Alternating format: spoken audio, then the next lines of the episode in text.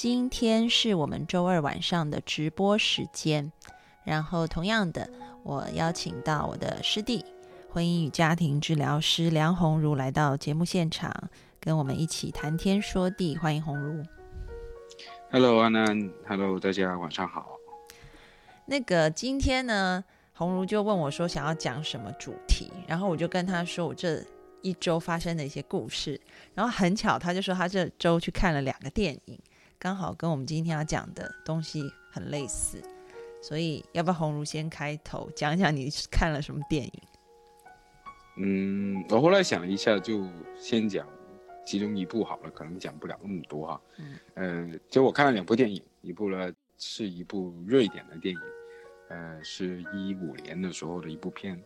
它的名字大陆的话翻译叫做呃，一个叫维欧欧维的男人决定去死。啊，呃，就香港翻译的更有趣，叫做“想死没那么容易”哈，就就那个对，好有趣哦。对，就这故事大概讲什么呢？呃，就我们的故事的主角呢是一个六十岁的老头，啊，然后呢，他的太太呢在半年之前呢就因为肺癌然后去世了，然后呃。然后呢，后面他就日子过得很不是滋味嘛。然后就故事开头的时候呢，他他做了那个四十几年的那个工厂，也把他炒鱿鱼了，因为他年纪大了嘛，就啊在把炒鱿鱼，于是觉得人生非常失落，啊，然后就想去死啊，但是发觉了就他他死了就非常麻烦，你知道吗？就是说，呃，主要麻烦在哪里？他这个人是一个特别特别较真的人，然后呢，他就。要么就看到自己邻居，啊，做了一些什么特别傻的事情，例如把狗放出来在他们的小区里面就随地拉屎啊，啊，然后呢又又看到他的一个新来的邻居啊，连个梯子都搞不好啊，又或者是看到有只猫啊在他门口受伤的时候，他虽然他总是一脸的一个不耐烦，但是他这些事情总是要去管的，所以那个片子呢，就前面那三分三分之一的部分呢，他试过呃去上吊。啊，就在家里上吊，然后呢，就 那个，呃，第一次是被他那个刚新来的邻居不会倒车撞坏了小区的围栏，他要冲出去帮人家倒车，啊，然后呢，第二次呢，就是说那个那个上吊的时候，那绳子断掉了，他要冲去那个杂货店，跟那个杂货店的人理论说，喂，你这个绳子不是说适用于任何需求的吗？那那个服务员就问他，那你到底用来他来干什么？他就不讲话了，然后就把绳子一甩，然后就走了。啊，然后后来呢，他想要去，嗯，跳火车轨哈，结果呢，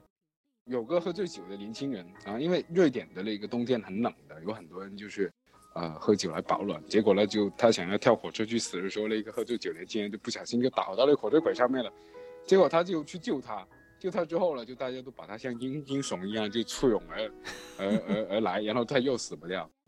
然后后来他终于就是想着，然后在自己的车库里面开了车，希望用那个尾气来熏死自己的时候了，啊，那个当地报社的记者来找他，想要采访他，就那个呃救人的故事，结果他又死不掉，啊，然后呢，他因为他做了这些所有这些事情啊，结果就变得他的周围这些邻居啊、以前呢很多的都去找他去帮忙啊，去麻烦他，结果整来整去他都是啊死不掉。其实这是一个很有趣的故事，就是说结论是什么？结论就他还是没死，最后他死了，最后终于死了啊！终于完成他的心愿了。对，最后最后他死，就是其实是他跟他身边的这些人的关系，嗯啊，都重新的去重整了一遍之后，他是在一个冬天的晚上，然后在睡梦当中很安详的因为心脏病发而去世的。嗯嗯嗯，呃。所以，我我其实我要多讲一点，他是个怎样的人？他很很小的时候，他妈妈就，呃，去世了，啊，就非常无常的。然后呢，他读到高中的时候呢，他读书的成绩非常好。然后那个他把他的成绩单拿去给他爸爸看，他要上大学了。他爸爸因为太高兴了，然后呢，在工作的时候就拿着成绩单给他同事去看，哦，你看我儿子多厉害。然后，呃，结果不小心。就被他工厂的机器撞死了。嗯啊，然后就结果了那个呃，这个欧维，然后就呃顶顶了他爸爸的班，然后在那边工作。嗯其实这边呢，他整个人哈、就从小到大，他爸爸跟他交流，其实是主要是在讲机器嗯啊，就两个男人之间的那种对话。所以他很多时候他跟这个世界相处的时候，他是很愤怒的，嗯但是他很善良。嗯。所以他总是用一种极其不耐烦的那种态度去做好事，啊，例如他会禁止了一些人的狗在那个小区大小便呢，嗯。啊，他会提醒那些人那个不要把车开到小区里面呢，啊，他总是非常非常非常的愤怒，但是他维护的都一些很好的事情，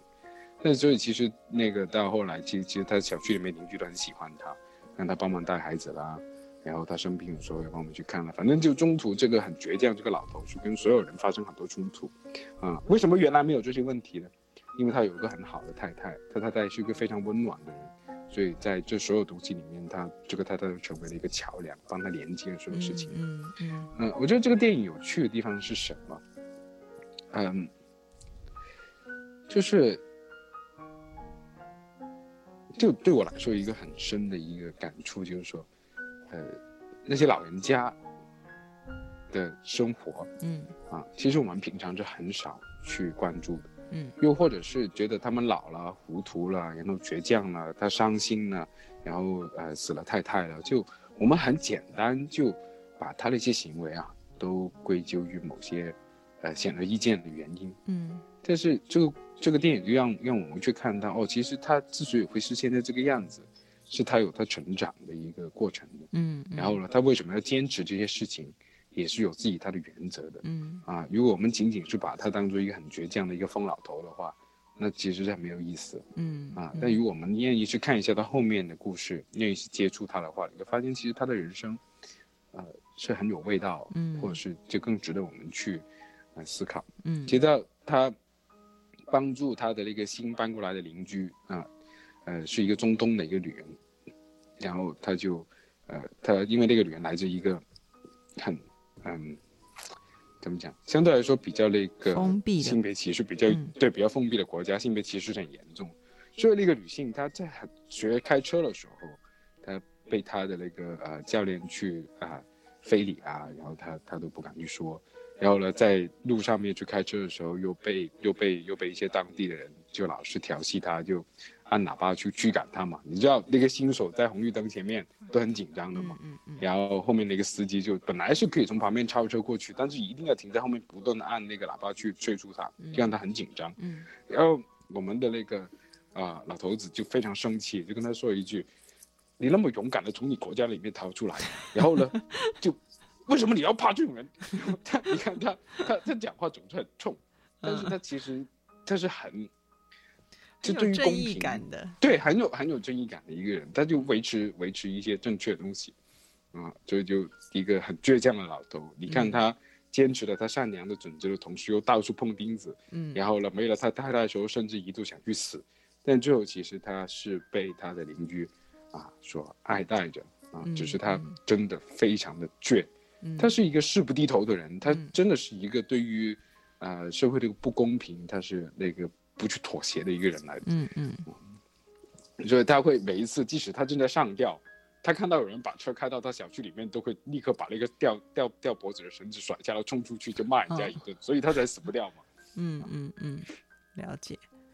嗯。感觉是很有趣的电影，很像我最近看一部韩剧，它还在播啦。听说已经在豆瓣上好像已经是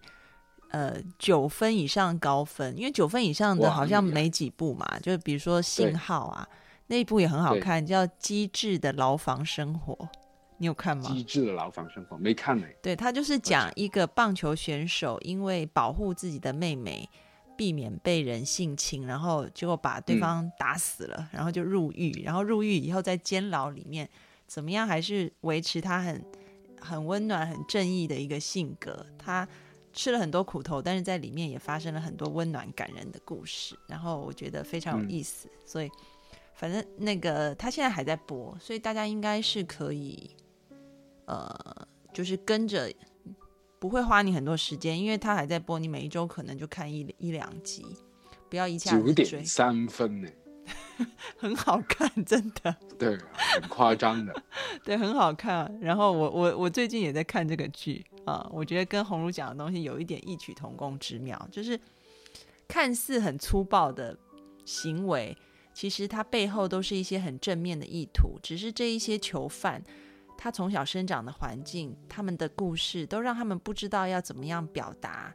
可能对人的关心，或者是要怎么样保护自己，就采用了很多所谓在这个社会上不认可的犯罪的方式。比如说，他可能因为妈妈需要钱，他不知道怎么办，他就去抢；或者是因为他要保护妹妹，所以他就把对方打死。其实很多很多的故事背后，你会发现这些看似很坏的行为，可能最后根源的都是人是有一个想要保护自己、想要保护他人的一个出发点，但只是用错了方式。那就可以在这个戏里面看到很多这种。很感人的部分，我觉得。然后他们怎么样在这个呃牢狱当中，仍然的保持自己的这一种，嗯，就是讲话很粗暴，动作很粗鲁，但是背后的那个发心还是很可爱的。我觉得这个戏是描写的挺好。嗯，就你说起这个哈，就其实，呃，我是在工作里面是有真实的接触过，呃，那些囚犯的啊。我们就叫管他叫服刑人服刑人员，有其实有绝大多数都是，就他们有些时候真的是像安安你讲，他不知道该用什么方法去好好去生活，嗯，因为他们很多都是生活在社会比较边缘，嗯，然后呃没有受过很好的教育，然后更多时候其实是自己的家庭啊父母啊都是被欺负的人来的，嗯，所以很多时候他们的一个犯罪就基本上大部分两种啊，一个就愚蠢犯罪啊。就是说他不懂法，然后他就违法了，啊，第二个就是愤怒的犯罪，就是说他积累了太多太多的那个，啊情绪之后，他就很愤怒就爆发了。就我很震撼的一次，我第一次去呃进到里面去监区去工作的时候，他们在听我讲课，我发觉他们的眼神其实绝大多数人都是非常单纯的，嗯。啊，有一些十十十几二十岁的一些孩子，嗯，就。如果你把他放在外面，你就觉得他是一个傻傻的孩子，嗯嗯嗯啊，但他就是可能做了一些事，嗯，就例如其中有一些是干什么，他他就很无聊，然后呢，他就拿个那个弹那个气枪，然后打坏了三十几个路灯，嗯啊，那那个其实是这样，就超过一万，嗯，就是属于刑事，那就大概一个路灯的那个就造价就一两百块嘛，你打三十几个就三万多块钱，啊，那都就要坐牢了。啊，他他只是很郁闷，然后就在学校里面也混不好，那家里也是很很糟糕，那那去发泄，他去打路灯，打路灯，结果就被人抓进来了。嗯嗯，那个刚刚红茹讲到那个，就是你说你看那个电影的名称，然后弹幕上有很多听众就在打什么什么去死的。故事 跟小说好像很多，有女的，有艺术家，有这个那个。我我直接把那个名字打出来了。然后我就突然想到，这个是，呃，就是我突然想到一件事情，是我有个朋友，他是精神科医生，然后他曾经有过一个病例，我们觉得很好笑。他就是他说有一天晚上半夜，然后他有一个病人就打电话来跟他说，他现在要去跳河。然后，那个他就想看看这个精神科医生会怎么样。结果我这个朋友就把电话挂了，继续睡觉。然后结果他就自己在他的那个脸书 Facebook 上写这件事情。然后，但是大家就会很紧张。我这个朋友还蛮有趣的，就是大家就会很紧张，在下面一直留言说：“你怎么不去救他？你都不理他啊，什么什么的。”啊，因为其实。嗯，他判定这一个女性来看的是边缘性人格，所以可能就会用一些很激烈的方式，想要去引发别人对她的一种呃关注跟怎么讲，就是嗯嗯，想要引发别人对她有一种爱的感觉，对，因为这种呃就是边缘性人格的人，他们会觉得别人要离开我不爱我啊，他们就会很害怕。所以他会做很多事情，要去引发别人对他的关注跟爱，这样子。那那个大家就在留言，但是那个精神科医生说他要等明天剖下集，然后大家都很急。就后来他明天就 PO 了下集，下集就是他说后来这个嗯、呃好像还被拍，还上了新闻，就是这个人嗯他就跳到河里去，而且是一个漂亮的辣妹，好像还是做嗯。空姐的以前。嗯。然后跳到河里去以后呢，消防队员就跳下去要救他，然后这个辣妹就在那边游的比消防队员还要快，她根本就会游泳，然后游的比消防队员还要快，然后游上岸来还大声的嘲笑消防队员游得很慢这样子，然后这件事还上了台湾的新闻，然后大家就说：“那你怎么知道他这么厉害？什么他？”然后我这个医生朋友就说，因为来看的第一次，他在病历上面就写他得过游泳冠军，所以他说他要去跳河，他完全不理他，继续回去睡觉，因为他知道他就只是要引发他的注意，他并不是真的想要怎么样，然后就很好玩这样子。好你，讲起这个，我呃，就我们再说一下关于这个引起关注啊，其实蛮相似的。呃，就有我我有个医生朋友，他有个呃姨妈，就婚姻不是太幸福了啊，然后到晚年的时候就一个人独居嘛，然后挺不开心的。然后呢，就用他的话来讲呢，他就隔三差五就冲到医院的急诊室门口说要自杀。然后他有一次拿的是什么？拿的是一把那个餐刀，你知道吗？就说要割脉。嗯然后就他侄子啊，就是我这朋友都知道了，其实就就过一段时间就得去啊关心他一下。然后就后来他就跟家里人讲了，偶尔就看看那个姨妈吧，不不然不然他推他他又要自杀了啊。就 那个有有些时候我们今天在讲老人家，对不对？啊，就其实像我刚才说那个电影，有一件很重要的事情就是说，他他原来以为自己是不讨人喜欢的，嗯，对不对？就他很凶很恶，就经常去骂人，到处去骂人。但实际上，当他的一些优点，他一些好处重新被人看见的时候，他就感觉到重新跟这个世界嗯啊联系起来。因为其实他年轻的时候真的是面临着很多的不公平嗯嗯啊，因为这故事里面有一大部分是讲他年轻的时候遇到的事情。嗯但就他一直以来都都为了他的太太，就跟这个这些不公平的东西去对抗。嗯他以为他太太去世了之后，他就不再被人需要，嗯，但发觉嗯不是，他还有很多的价值，只是没有被看见而已。是是。嗯在那个呃，今天我们要讲这个，就是老人家的一个嗯、呃所谓怎么样可以，你知道，在老年学里面叫做成功的老化，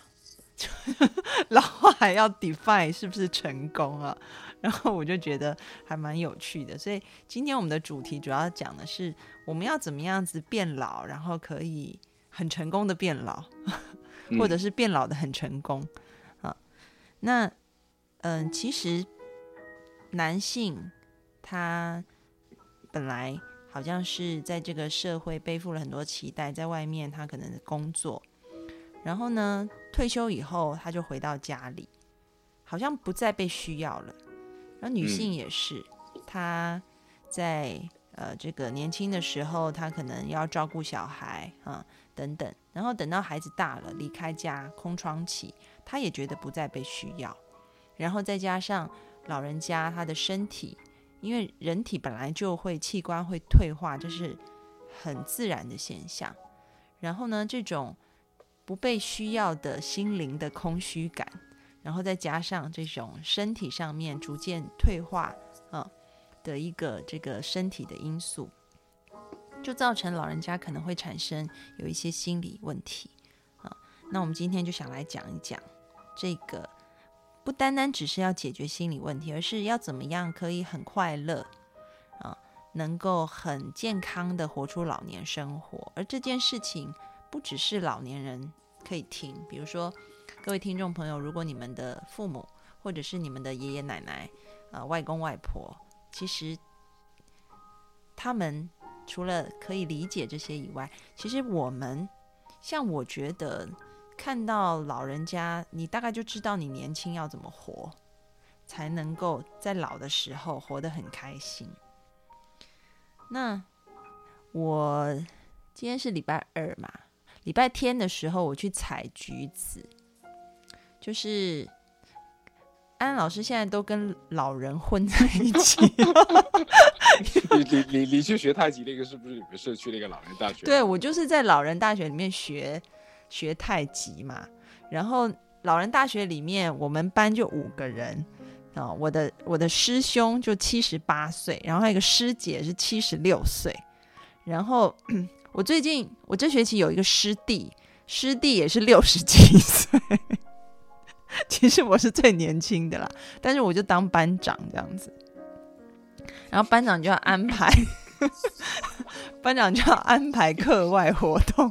所以呃，我们这一次这个月安排课外活动就是去摘橘子。然后因为最近台湾的那个橘子是那个产期，为什么去摘橘子呢？是因为我的我们这学期来的师弟，他呃他还没有退休，六十二岁的师弟对吧？对，其实他还没有退休，因为。他等于是好像有在他公司里有一点股份，所以他不是说只是呃就是上班族这样子，所以他还是持续的有去公司工作。那他是做那个电子书的，然后呢，他说他就呃安安老师家里是这个台湾乡下地方，所以我们乡下地方这边呢，就是很多。农民他们可能年纪大了，他们种不动了，所以就会开始把农地就租出去。但是这个租，它不是说哦租出去给你盖房子，不是，它是租出去给你种东西的。但是它上面已经有那些树了，所以那个譬如说一片山，可能是这个农民他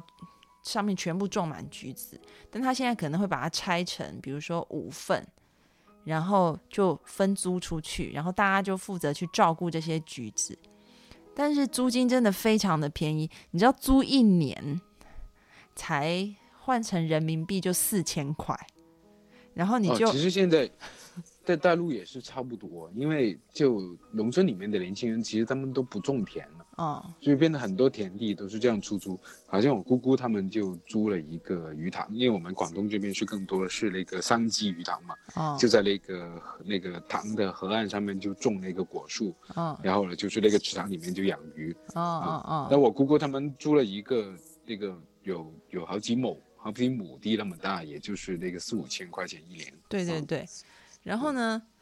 就他就租了一块，然后那上面就是那些果树，其实都是以前的农民留下来，就是有三四十年的老橘子树了。那嗯，我这个朋友他就完全采用自然农法，好像跟有机农，我有问他，他说跟有机农法是不一样，有机农法还要施肥，自然农法是完全不施肥的，就是反正杂草长出来就是让它长就是完全就不管它就对了。然后我就说，哎，那这个东西真的很好，就是很天然、很纯净。然后第一个又不用花成本，你也不用用肥料啊。那为什么？然后生产出来的又是天然有机的东西，为什么大家不不这样做，不这样耕作？然后他就告诉我说，因为如果你要做有机农法，你必须要先让地休息，呃，一到两年。然后就是让它恢复地力以后，它才能够种出东西来。不然现在的地，如果你不大量的施肥，它是种不出东西来，因为它已经那里面的微生物都已经那个被破坏掉了，因为农药，因为施肥。所以，嗯，他在租之前，其实这个老农民他就已经没有，嗯，就是租不出去嘛，所以就放在那边，已经自然农法两年，根本就已经恢复了。所以他现在种下去就。生长出来的橘子就很甜，虽然小小颗的，长得不好看，但是非常好吃。然后我们就去采橘子，然后在采完橘子以后呢，我们就跑到公园里面去打太极。然后打完太极以后，我们就把采来的橘子送到孤儿院去、育幼院去这样子。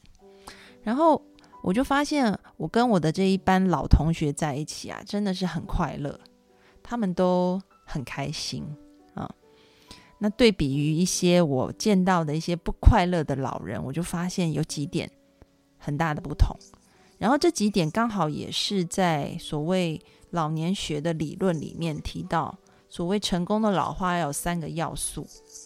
那我就发现这三个要素要跟大家提一提。那提完以后，大家就会比较知道我们要怎么样从年轻的时候 就先过这样子开的生活。始准备成功的变老，对吧？对，是的。这个第一个就是说，你要成功的老化，你要身心很健康啊。这个身心健康其实从年轻就要培养，比如说你要有养成运动的习惯。其实我太极拳班的这一些老同学啊，他们都已经在这个班上，好像听说都已经十五六年了，只是因为一直招不到生。所以就人都那么少，但因为老人大学就是有政府补助嘛，所以他就算没有招到生，他还是会一直开下去。但是他们就是他们来上课也是免费的，对吧？呃很便宜，很便宜，嗯就是可能一学期五百块人民币这样子，嗯，对，每一周都有。那其实他们年轻的时候就已经可能就是从四五十呃五十岁开始。五十多岁开始就已经开始在打太极，在保养身体了，所以其实身心健康很重要啊，这是第一点。然后第二点呢，就是你要维持你头脑的健康。这个头脑的健康意思就是你要让你的认知功能啊，还是保持在一个良好的状态，也就是我们说可能老年人记忆力会下降啊，智力会退化。那我们要怎么样子去维系这样子一个高功能的人脑状态？最重要也最有用的点就是要不断的学习。那个我之前看一些呃研究报告，他们发现，如果你要让老年人的这个脑部活化的话，你让他去学一些新东西，他的活化的速度其实跟小学生是差不多快的。所以其实像这个老人大学里面就有很多的课，而且我发现这个买橘子就是租橘子山的我的这个同学，他真的很厉害。他除了平常上班，然后还有种橘子以外啊，然后他说他还报了三门课，有摄影课，然后呃打太极，然后他现在还去学那个鱼菜共生，就是台湾有一种什么什么什么叫鱼菜共生？其实有一点可能有一点像你刚刚讲的，就是呃。三鸡鱼塘，嗯，它其实是很多，它它其实是一些箱子，你可以把它组起来。其实我也蛮想学的，就是然后上面可以种菜，下面就养鱼，然后你不用再去施肥什么，就它是一个循环系统。明白明白明白。对，很有意思。对，很有意思，但是是要去学。我们老人大学里也有那样的课，所以他也去学鱼菜共生，也就是你看到他，他现在五十几岁，但是他就做了很多的准备，他也。持续的不断的在进修跟学习这样子，然后甚至是呃那个我看到他除了在学这些老人大学的课程以外，他还会上网啊去学一些国外的课程。但其实对于他来说，他已经不需要再为工作去学什么东西了，但是他还是因为兴趣很努力的去学习。啊这是第二点，其实就是保持让我们的头脑一直接触新事物，学习是一个。我能够嗯补充一点吗？嗯，请说。那当当你讲这个时候，我想起我去香港大学读我这个家庭治疗的硕士的时候啊，其实班上面是有两群人的，然后呃，我们有一群我们这群年轻的哈，就二十几、三十岁的人呢，为什么去上课？其实就是为了将来自己有个呃更好的谋生的一个技能嘛。嗯嗯。啊，就当然一方面当然是喜欢这个专业了，那另一方面就是那些我正在工作的一些同学，嗯啊，他们都在做这样的事情，所以他们需要来学。嗯。呃，还很有趣的就是有另外一部分人，他们可能已经呃在原来的工作上面已经很成功了。嗯。呃，有香港的一些注册工程师啊，然后他有原来是已经是个律师啊。或者是小学的校长啊之类的，也有退休了的校长，啊，所以他们来学这个是为什么？他就希望自己的呃人生啊，在原来的工作之外，还能够去做点有意义的事情，嗯啊，但其实这个课不好学的，嗯啊，我我都学的挺辛苦的，但是他们还是坚持下来，就经常看到他们就跟我一起做小组作业的时候，啊，有些时候稍微要熬夜写一下东西，他们就是也就非常的努力去干这种事情。嗯，那个其实我待会也要讲这个事情，因为我昨天就是跟一个朋友，他他七十三岁吃饭，嗯，然后如果那个有以前有在有听有心人的课，大家应该知道侃妹吧？他是侃妹的同学。啊？哦，他现在在台湾那边对吧？对，侃妹就有些人的侃妹，就有心人那个编以前的编辑，他来台湾念硕士班，在淡江大学心理系读硕士班。然后呢，我听到卡妹要来读硕士班，我就说我要介绍一个朋友让你认识，因为我这个朋友七十三岁，然后跟也是去读这个淡淡江大学的硕士班心理咨商所，所以他是卡妹的同学。所以昨天凯妹约我吃饭嘛，然后我就问凯妹说要不要也约你同学一起，所以就是我们三个人一起吃饭这样子。然后他已经七十三岁了，然后他是一个，昨天凯妹在我们这边吃饭的时候就说啊，我觉得女人老了就怎样怎样，然后我们两个就这样看着。我说你几你今年几岁？然后他就说：“嗯，二十四。”然后我就说：“你对面有一个差不多比你大四十岁的，那旁边有一个就比你大快要大二十哎十五岁的，你在你在那里哀叹什么？这样子，反正很好玩。那呃，这个大哥呢，他也很特别我我待会也会说，其实他也没有他。”他也是我看到，就是说持续的在学习，所以他看起来并不像七十三岁的人，嗯，而且看起来就是很活力、很年轻，而且他非常特别，就是说，我跟凯妹昨天说，你一定要去开微博，你一定会上头条，这样，然后他就说为什么？因为其实你知道吗？这个同学实在太妙了，他他已经七十三岁了，但是他每天都会 cosplay 的自拍。啊，他 cos 是什么什么什么？就是比如说，今天他要讲边缘性人，他因为他有，就是大家知道去念那个心理咨商所都要去实习有个案嘛。然后呢，他除了呃接个案以外，他也会把课本里面学到的东西自己 cosplay 排出来。比如说，他今天假设我们，他假设今天。那课本教一个边缘性人格的个案，假设是像刚刚安安老师讲这个精神科医生说的一个辣妹跳河，她就会自己跳到河里，他会戴一顶假发，然后跳到河里，然后这样自拍。就这个这个老贝贝，然后他就会用很多的照片说明一个个案，但是都是他自己下去演呢，就真的很妙。所以其实他的脸书在台湾就已经很多人在看了，因为觉得他很好玩。而且他会写的很详细，就是他想要告诉大家那个心理学是怎么样子的，很热情。然后我们就说，你这个东西如果放在微博上，应该会很火，就是老年学习的典范，而且这么年轻有活力这样子。那，诶，讲到第二点哈，就刚好提到这个大哥，然后要不断的去学习，对，要不断的去学习，然后很充满热情。然后第三点就是你要参与这个社会，嗯，也就是说，嗯，我发现在台湾这样的机会很多，在内地也有，但是可能还没有成为风气，嗯嗯，在台湾这边，老人家退休以后去做义工志就志愿者的比例非常的高，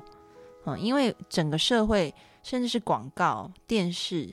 好像就是会给我们一个概念，就是退休以后就是做志愿者，参与社会的。那其实这个是对心理健康很有帮助，因为你从本来是要去满足别人的需要，或者是所谓外界的期待，比如说儿子女儿要上学，所以要钱，你就得去上班；或者是儿子女儿因为要被照顾，所以你就得当一个好妈妈，在家里烧饭。等到他们长大了，然后你退休了，爸爸妈妈都会觉得啊很空虚，不被需要。但是当你这个时候可以再去参与社会、贡献社会的时候，你重新的会得到一种成就感，然后这种成就感嗯是你还是会被需要的，然后而且你在这过程当中，你又会交到很多朋友嘛，然后这些朋友又会互相打气，所以对你的社会支持也很好。嗯，我不知道说内地现在有没有呃一些，比如说退休以后就会主动推荐你一些志工机构或义工可以做的这样的一些服务，这个我就不太清楚。暂时的不是很多嗯嗯啊。有听众在那个弹幕上面打，就是说呃，去协助指挥一下交通的这些。嗯啊嗯嗯嗯，对然后就其实是主要是我们现在做志愿者是年轻人为主嗯嗯嗯啊，嗯，就比较少人去组织老人家去做志愿者。嗯嗯，但是在台湾就是像我，就昨天我跟他们去育幼院啊，他们都很熟了，因为年轻人反而要工作，他时间没有那么多去做志愿者，所以其实，在台湾就是老人的志愿者是非常多，都退休以后他们就去做志愿者这样子，所以。很期待，就是这样的风气也可以在内地发挥，因为其实真的是老有所用。第一个，你又可以贡献社会；第二个，你也不会在家里觉得很无聊；然后第三个，就是这社会本来就需要有很多的志愿者嘛。我觉得这是一个互相都可以呃满足的一个需求，是很好的。哦，还有一点，我不知道我这个有没有跟大家讲，就是那个在第一点那个身体健康那边，我要提醒大家，就是呃，你如果人老化是先，我应该有讲过吧？人老化先从血管老化，所以如果大家要长保年轻的话，就是每一周要让自己的体温升高到四十一度两次，然后你的血管因为受热，它就会挤出一种呃叫做 heat shock protein，就是一种因为受热而挤出来的一种蛋白，然后这种蛋白就会修复血管，让你变年轻。所以，比如说你可以泡澡啊，或者是你可以呃泡澡是最方便的，或者是去汗蒸啊，这些都很好。所以我昨天就是先跟侃妹去汗蒸，汗蒸完我们 又又去找那个刚刚说的那个大哥去吃晚餐，然后跟他聊天。所以一共三点啊，就是我们要让身心健康，然后第二个要维系你头脑的认知功能，就是多学习。然后第三个就是参与社会，可以去做志工跟志愿者。好，我发现之前那个我有朋友跟我说，要在内地做志工跟志愿者很难，是因为他们都老人家准备是要带孙子的，他们不会想要当志愿者，他们只想带孙子或带孙女这样子。然后我在想说，那这样子有一点，就如果刚好家里孩子没有结婚，那他们是不是就没有事情做了？会不会跳广场舞啊，哦，跳广那也很好啊，也是一个运动啊。但对啊，但是你他们在那边会跟跳一起跳广场舞的那个老人家商量，就是说那个怎么让自己儿子快点结婚生孩子啊。我们不都是说那个呃，我们这边有些很有名的那个相亲公园嘛，其实就是年轻人都不去的，就是呃老人家就来到大城市，然后嗯在某个地方，然后就这边挂着自己孩子的一些照片啊、个人简介啊，在那边互相去打听啊，你家闺女啊，我家儿子还没有结婚呢、能不能凑一对啊？所以他们就经常在那边聊天的。哦哦，我觉得红如我们要组织一下，因为其实我们很缺志愿者。哎，就我跟红对呀、对，就是我我们的植物人唤醒计划，真的很缺志愿者，而且你想，这些老人家他们其实都有照顾孩子的经验呐、所以我觉得来当我们的志愿者是非常好的。那个安安老师跟红如，我们参与了一个叫做“植物人唤醒”的计划。这个计划是有一对艺术家夫妻吴超跟夏伟伦他们发起的。然后目前呢，我们就希望说，可以有更多的人可以参与我们。有一个活动叫做喘息时间，这个喘息时间就是嗯，因为照顾植物人的家属，其实他们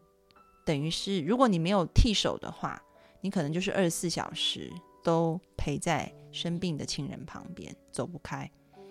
长久来说，其实是一个很大的，嗯，你会累的，嗯，也会很疲倦，总会想要去，嗯，看看电影、散散步、做做运动，但是因为你必须要一直照顾病人，所以。有一位心理师叫呃慧玲朱慧玲，她想了一个这个 idea 很好，叫喘息时间。她就是说，可不可以有一个志愿者可以来帮忙照顾这个植物人几个小时的时间，让他的家属可以喘一口气，也许去外面看个电影，也许去散个步，也许去运个动，或者去书店看一点书，让他觉得我终于可以喘一口气了。我们是很需要这样子的志愿者的啊，所以我觉得，我觉得让老人家来做这个真是太好了，因为他们都有照顾孩子的经验，所以特别好。那个我刚才讲那部电影里面其实也有这个情节的，就是我们不是说那个波斯的那个来的，就这不在在中东来的那位女性嘛，嗯，她自己生了几个小孩子，然后有一次她丈夫。呃，就受伤了嘛，就变成她要去那个医院去看望她丈夫的时候，她就拜托这个老人家去照顾孩子。嗯，然后原来发现这个老人家虽然平时看起来很凶啊，但照顾小孩的照顾的特别好，因为他他是一个挺简单、很耿直的一个人，其实跟小孩子相处他是非常 OK 的。嗯，那所以就那个有电影里面有有有两个画面，就是当他去抱起呃那个小 BB 的时候。他的眼睛从原来的愤怒，嗯，然后木讷，嗯，渐渐的升起了一点光的那种感觉，嗯嗯，我觉得是很微妙。就是说，呃，你可能已经原来觉得自己没有价值了，嗯，不被需要，嗯嗯，但其实有些时候可能你表现出来价值，它它就是呃很轻而易举，嗯，就只是帮你的邻居去看一看。他的孩子，嗯嗯啊，其实这样子已经可能对你的邻居有很大的帮助。嗯，其实这个喘喘息时刻啊，它不仅仅是在植物人这个 project 里面。是，呃，有那个我自己参加过的另外一个项目，就是专门去帮助了一些呃家庭有那个呃身心残障的孩子，嗯。的家庭，其实父母是很很大压力的，是。啊，对他们又要上班又要照顾小孩。然后呢，就还有就是，如果这些孩子他有兄弟姐妹的话，那往往他们的兄弟姐妹有些时候就因为他的自己的兄弟姐妹有病嘛，所以就往往会，呃，得到关注不够多。嗯，所以很多时候就需要一些志愿者，就是去帮父母，啊，去带一带这个有残障的这个孩子，嗯，然后让父母可以，呃，休息一下，以及可以多一点分一点时间的注意力，嗯，给另外的一些小孩，嗯。嗯。其实这些在工作可能，呃，不是那么难，甚至在我的工作里面都会遇到一种情况，就是例如，呃，那些新来到某个城市去打拼的年轻人，啊，他们呃，就家里有些年纪很年年纪很小的孩子，就不能把他们独自留在家里，嗯，但是呢，他们又有一些状况和问题，例如夫妻关系出了问题，他又需要去来咨询的时候。他们真的有些时候很难，难道就是说，OK，从他家来我这边做完咨询再回去，仅仅只是一个多小时的时间，嗯，他们可能都没有办法把孩子放下来，嗯，啊，所以就是说我曾经我呃我还在公司工作的时候，哎，我还叫我那个中大的一些师弟师妹过来帮我就看 BB，然后好让他们父母能够就在咨询室里面就啊给我做咨询啊，所以我也很感谢他们愿意抽时间来做这件事情的。对啊，但是你要想，年轻人来做，年轻人可能自己事情很多。那我们今天节目如果可以成为一个，嗯，像一个小石子丢到水里面吧，就是说，可能这个小石子越来越多，这个水花才会激起涟漪越来越大。就大家可以有一个概念，就是老年人做志工是对自己、对社会都非常好的。一件事情对自己的健康非常好，然后对社会的功能发展也非常好的话，那慢慢的大家有这个概念，我相信就会越来越多人愿意参与这样子的事情，啊，嗯，然后我觉得还有一点很重要，就是说，呃，其实，在心理学里面，我们讲到老化的阶段，啊，就是是一个人他要真的学会接纳自己，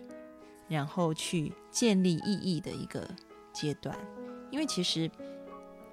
你已经逐渐的在面临死亡。我们说“人之将死，其言也善”，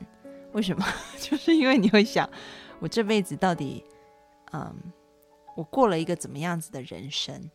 所以可能在老年的时候，你会想要把这个人生做一个很好的呃 ending，嗯，你会想要为你的人生可能赋予它一些，比如说主题曲，可能比如说安安老师的主题曲可能是，比如说我的墓碑上刻的，我有想过我的墓碑上要刻怎么样子的一个墓志铭。然后，如果我还没有做到，那我可能就要在余下的人生里面去把它完成啊。你想好了吗？我想好了。你你想好了吗？我我还没有。你还没有啊？我大概是三十多岁的时候想好了，要刻上那样子的墓志铭，这样子。嗯，对，我相信大家很好奇的。然后你能讲出来？会不会不太吉利？呃，不会啊，因为你知道我，我前几天做一个梦，我觉得不错，我就梦到我跟我爸妈，我爸妈大概九十几岁，然后我大概七十几，就一起嗝屁这样，我觉得挺好的。就如果安安老师这辈子没嫁人，我就照顾我的父母，然后我跟我父母一起进棺材，我觉得还不错。因为我妈说是不是她要留财产给我？我跟她说不用，因为我可能会跟你们一起隔离。然后，对，好，我的墓志铭是什么？嗯，其实我的墓志铭上面想要刻的是，我是一个呃，就是我是一个心理师，然后我还是一个呃诗人，因为我其实很喜欢写诗，但是呢。还没有机会发表，所以慢慢的，我觉得要累积多一点。然后我还是一个呃，就是就是做慈善的人，这样。然后我觉得我这一辈子能够呃活出一个呃有智慧、有勇气、也慈悲的生活，这就是我的墓志铭。这样，所以我也很努力的在朝我还没有办法完成的方向前进，希望可以。在死的那一天，真的能刻上这样子的字，对，好。然后讲到哪里？哦，讲到说我们在我们在这个老年的阶段，你开始就是你的生命到底要唱什么样子的主题曲？你要写什么样的墓志铭？其实那时候你会去思考，所以对于还没有完成的部分，你会急着想要去补足，想要去为你的生命去建立一个意义，但是同时，很多人可能会感到后悔，就是为什么我以前没有过怎么样子的人生啊？但是我们说，如果你真的要在老年有一个嗯非常在精神上面是很和谐的生活，你要学习去接纳你的人生就是这样子了，你不要有什么后悔的感觉啊，因为。无论你年轻做了什么，都有它的意义在。只是说，这个故事写到这里，它还没有走上句点，但是已经快要到最后一章，或者是最后两章了。你要怎么样把最后的那两章写完，让整本书是一个更有意义的故事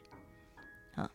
而不是一直去后悔前面怎么没有写好。而是前面写的东西一定也有它的轨迹在那里，你怎么样去转化这些轨迹，让最后的句点可以跟你前面的章节呼应，而且是一本很好看的书，很有意义的书。我觉得这个大家是可以去思考的。那我觉得老年真的是一件很特别的事情。我们从外在的追求、名利，嗯。讲到名利，为什么我讲这个？其实，比如说昨天我跟这个大哥，嗯，就是跟侃侃妹的同学一起吃饭的时候，他就 我每次觉得很有趣。对，侃侃妹的侃妹的这个同学一起吃饭的时候，他昨天就讲了他年轻，呃，到现在为什么去读？因为我就问他，我就说你怎么会去读智商研究所？因为他很优秀，他是台大，呃，就是商学系毕业的，在那个年代，就是呃，以他年龄，在那个年代。哇，其实是很厉害，是很厉害的，而且他还念到啊。就是研究所商学的研究所毕业，只是他现在又回来念一个心理咨商的硕士，所以在那个年代是很厉害的。然后他的履历我以前有看过，因为我认识他蛮早的，他是很多大建设公司的就是总经理，在大陆他还引进那个一家美国的。那个中介公司叫二十一世纪，我不知道内内地应该也有，是美国很大的一间公司，它的一些制度，所以其实他是在生意上面是很有成就的一个人。嗯，他就跟我说，其实，呃，在他引进那个制度以后，他就因为被就是一些商场上的朋友，他好像做保当了保人，所以后来就遭遇到呃。很惨的对待，是因为那个建设公司的人就跑掉了，所以他就背了大笔的债在身上，就等于是一下子跌到谷底。然后后来跌到谷底以后，他又再度创业，但是他创的是呃做吃的，就是一些养生的食品。然后又起来，他说又赚了很多钱。然后赚了很多钱以后，他决定投入到环保事业里面。他很看好以前那个。最近，最近中国大陆又起来，就是做那个碳交易排放的市场。但他很早以前就已经看到，所以他很早以前就来做这个事情。他说那时候他就是会很会找那种商机的人，所以他说那时候看到这个利润很高，他就觉所有的钱都投进去做这个。但没有想到那时候有一个有一个呃这个政策叫京都协议书，嗯。对，然后美国没有签，所以一下子他的钱好像就全部又泡汤了，所以又跌到，就是他的人生就是这样起来下去，起来下去。然后他说那一次，呃，跌到谷底以后，他就开始去想人生到底是什么。后来他说，就沉寂了几年以后，他就发现他对于名利的那种渴望追求真的很无聊。然后，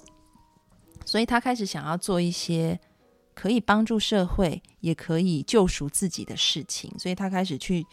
读很多心理学的书、哲学的书。然后后来就越来越喜欢，然后他就去教会里面做这种辅导的，呃，应该是说见习的一些义工吧。就越来越喜欢，以后他就决定读一个智商的这个硕士，这样子就很特别。对，然后他就问我说：“那你呢？”他就问我，我就说：“呃，我在去年七八月的时候，因为工作非常的忙碌，然后我那时候就忙到告诉我自己，我一定要休息两个月。所以大概在九月份的时候，我开始工作量没有接那么多，就比较多时间去看书，看一些古圣先贤的书。以后我也发现追名逐利。”还蛮无聊的，所以他就跟我说很好，因为他说大部分的人可能是要跌倒了，而且跌得很重很重，才会发现我们应该从往外求变成往内看自己，而且这个看自己是真正的爱自己，然后这个爱自己会扩张扩张到你去爱这个世界，爱众生。你不再是为一些自己的私欲，或者是你身旁一些人他对你的期待而活，而是你真正的能为自己的梦想活，然后也为这个世界的嗯公平正义、善良，或者是众生的一个嗯得到更好的事情而活，也就是。你活得很里面，你也活得很外面。我不知道要怎么讲，就是 你活你你把自己最内在的需求活到了，但是同时你也连接了所谓像天人合一的这样的一个状态。然后可以活出那个很大很大的我。这个大我里面有世界上的万事万物都在里面的。嗯，他说一般人可能是要过尽千帆，然后跌很多跤以后才会发现这件事情。那安安老师，我觉得我蛮幸运的，就是我在去年看这些古圣先贤的书，我就看到哇，原来古圣先贤都叠跤叠那么多，就想到这件事，也就是有 role model 已经在前面了。比如说王阳明啊，比如说这些古圣先贤，哪一个不是就是一直磕磕碰碰以后才发现说，哎，其实追名逐利。我们应该那个活得太小了，我们要把格局活大。那个活大是真的活出自己的理想，然后利己利人利众生啊。然后我说，我觉得很幸运啊，我还没有，我没有什么叠交，我就可以透过古圣先贤的例子去看见这件事情。所以昨天晚上我们的聊天其实非常的愉快，然后张姨就在旁边一直就是侃妹，就在旁边一直点头。就是我们两个老人家给他很多的提点，非常的有趣。所以，哎，你刚才讲到了一个呃古圣先贤，然后挫折的时候啊，呃，我想到韩愈，就是呃现在在那个潮州那边呢，就呃有座山叫寒山，然后他们那条江也叫寒江，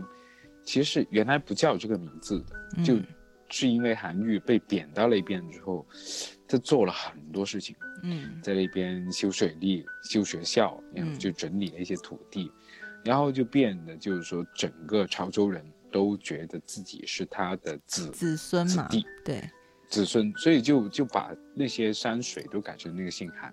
但是其实这个这一段经历在他的人生当中，应该是他仕途里面最低谷。嗯，你知道，就从中原贬到我们这些南蛮之地，肯定是大家都非常不愿意的一件事情。但是恰恰就是在这个地方，呃，大家是真的是对他感恩戴德。嗯，就不是说拿他来去炫耀，说韩愈来到我们这个地方，而是真的是把。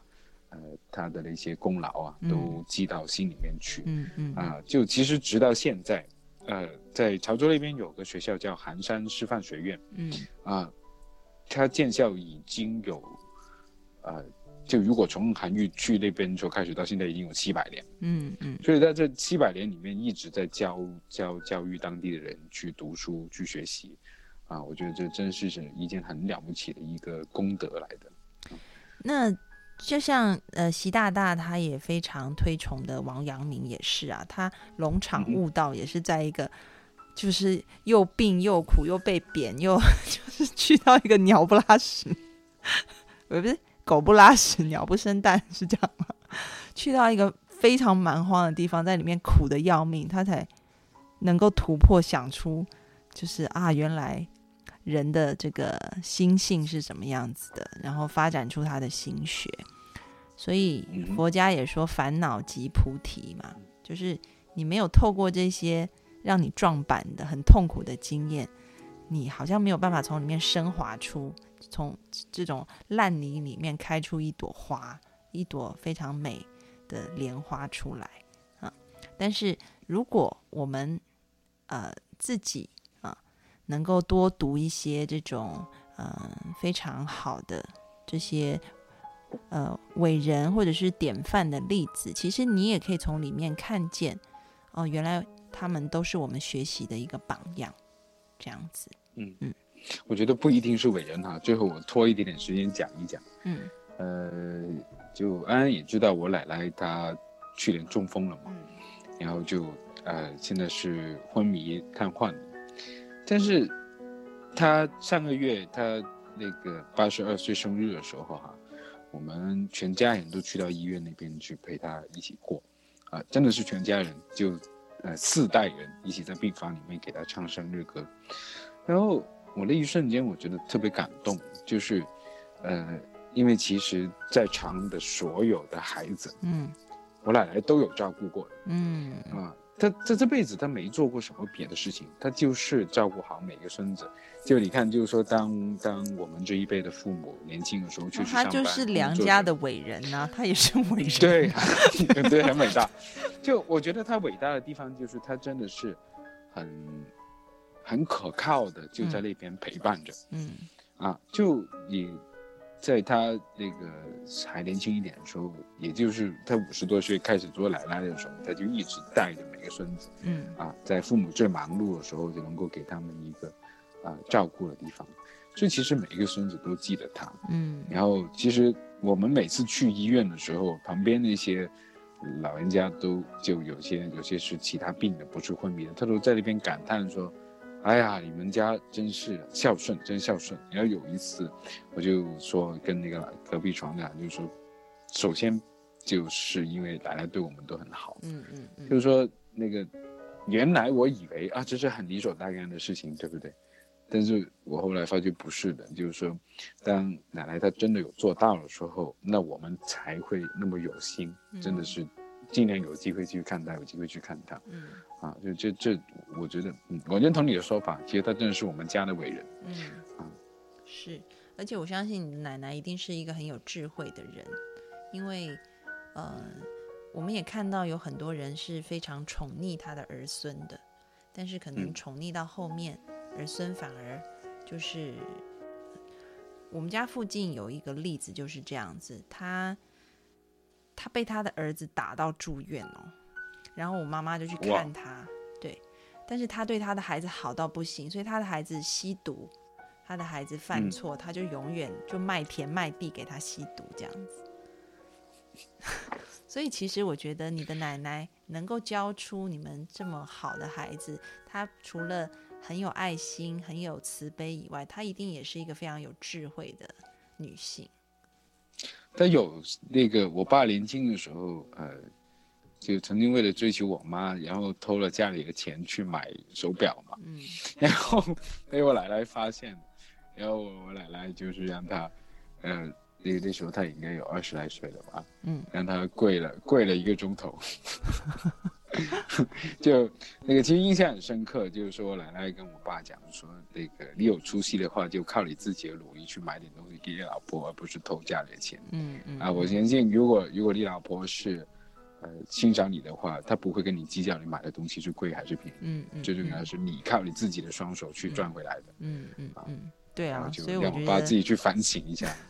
对，所以我就觉得你奶奶一定是一个很有智慧的女性。好，那我们今天哇，我们也讲了一个多钟头。嗯是的，嗯，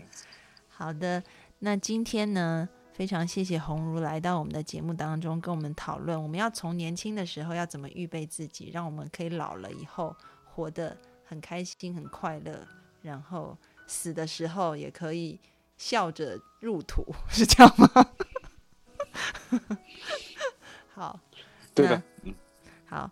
那呃，也再一次谢谢各位听众朋友的收听。同样的提醒大家，就是如果你们要问问题的话，就欢迎你们加入安安老师的微信公众号，请搜八个字“读心女神安安老师”。没有要问问题的，也拜托你们加一下，就是因为那个。我们的粉丝增长量太少了，少到就是我的那个同事说要不要把那个公众号关掉算了，所以我我不太想关啦，所以你们还是加一下吧。好，今天非常谢谢大家，那我们下周二同样的时间啊、空中相会喽，拜拜。拜拜。